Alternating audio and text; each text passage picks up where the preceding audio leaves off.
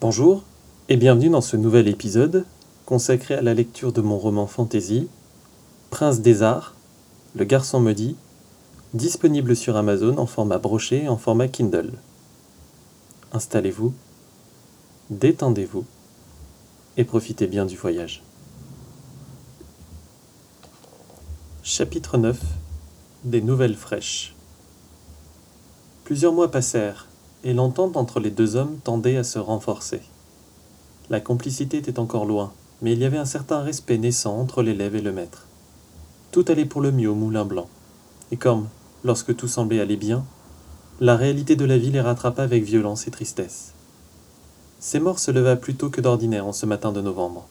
Une pensée sombre venait de briser le fil déjà bien obscur de ses songes.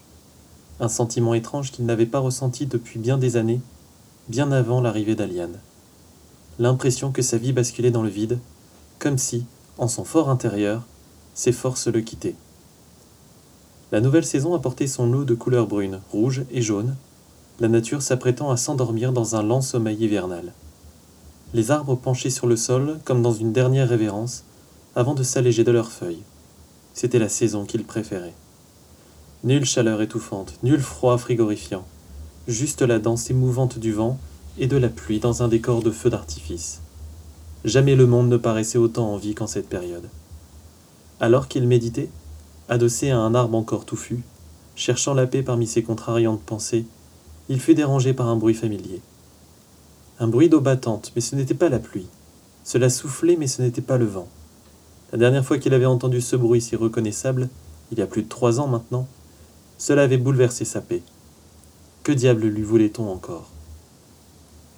Le bruit d'ailes précédait l'arrivée d'une forme massive, fendant le ciel avec harmonie, traversant les nuages épais, parcourant le ciel avec majesté et venant chanter à ses oreilles. Un message de Kian. L'oiseau, une buse majestueuse et colorée, vint se poser à quelques centimètres de lui. Le chasseur ne bougea pas d'un cil.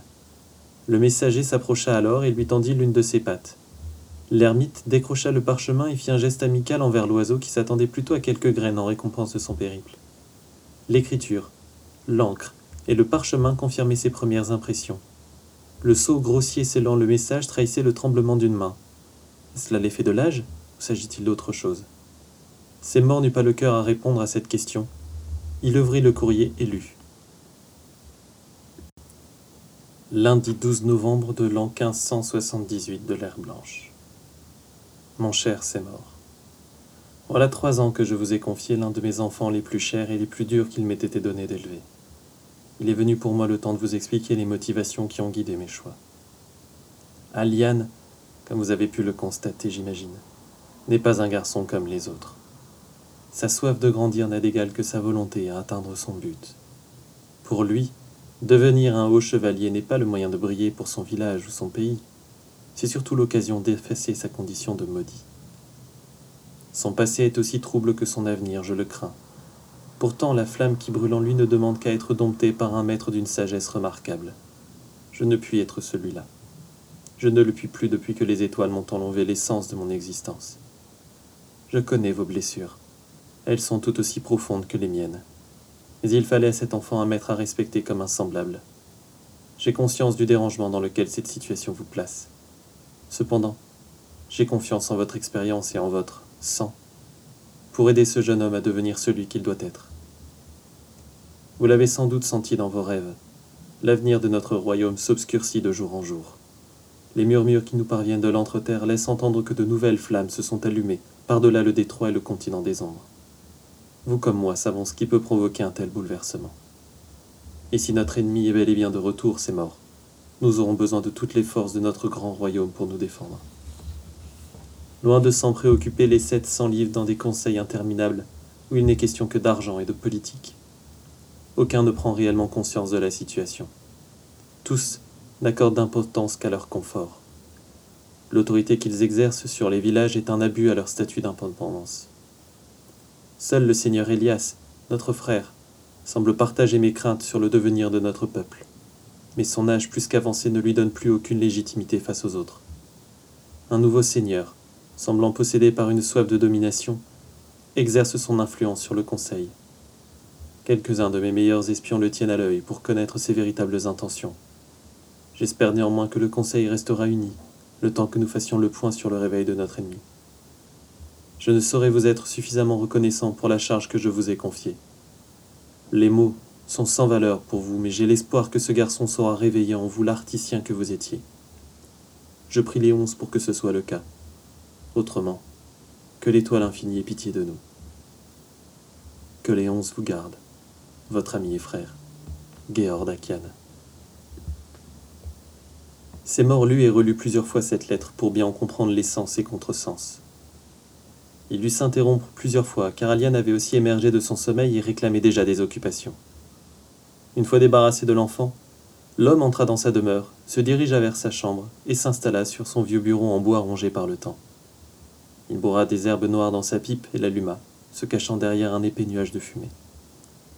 Enfin, lorsqu'un brouillard irrespirable envahit la pièce, il s'empara de l'une de ses plumes, en trempa le bout dans son encrier, et commença à écrire d'une main tremblante. Samedi 17 novembre de l'an 1578 de l'ère blanche. Seigneur Georg, je lis dans vos mots la peur d'un vieil homme qui se repentit de ses choix. Ignorez point les conseils qui ont été les miens à l'époque où nous pouvions changer l'histoire. Mes avertissements n'ont conduit qu'à mon exil et au déni de mon propre rang. Aujourd'hui, l'histoire s'écrit sans nous, et malgré nous. Nous avons trahi notre serment envers le roi, envers le royaume. Ceci est notre faute. Vos regrets n'y changeront rien. Que les étoiles aient pitié de nous. Les sept comploteurs ne sont que bureaucrates, amoureux de leur pouvoir usurpé aux mains des hommes de guerre. Vous avez voulu bâtir un royaume de mensonges où l'illusion de la paix enivre les cœurs et affaiblit les corps.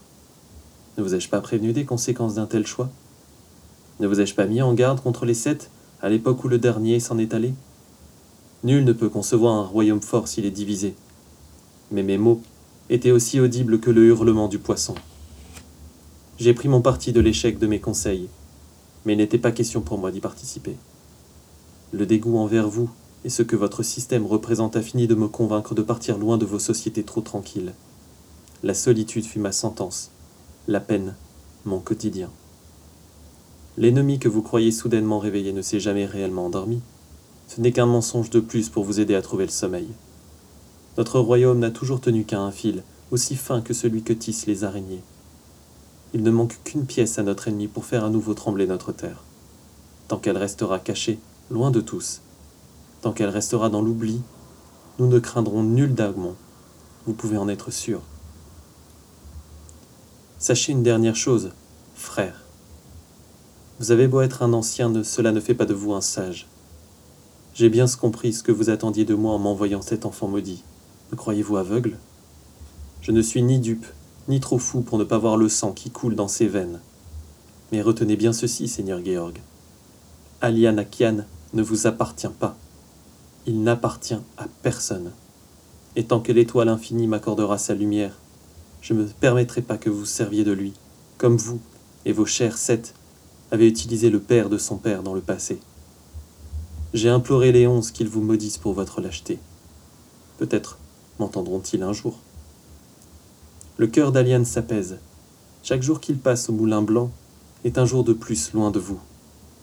Je m'attache à ce que chaque moment qu'il passe ici efface un souvenir de son ancienne vie chez vous. Son passé a détruit son identité. Je n'aurai de cesse de recoller ce que vous avez cassé et de protéger ce garçon de vos illusions. Je n'ai point d'amitié à vous offrir, pas plus que j'ai de respect pour vous. Cependant, comme vous l'avez indiqué, Aliane a réveillé dans mon cœur une chose que je croyais détruite. Ainsi, j'ai la preuve que nous ne sommes tous amenés à changer. J'ai donc l'espoir que vos choix futurs rattrapent vos erreurs passées. C'est mort le Hull. C'est mort, là le parchemin avec son propre sceau fumé à la bougie, puis l'accrocha à la patte de la buse, toujours présente. Une caresse et quelques graines de tournesol plus tard, l'oiseau s'envola, disparaissant dans les nuages blancs annonciateurs d'un hiver rigoureux.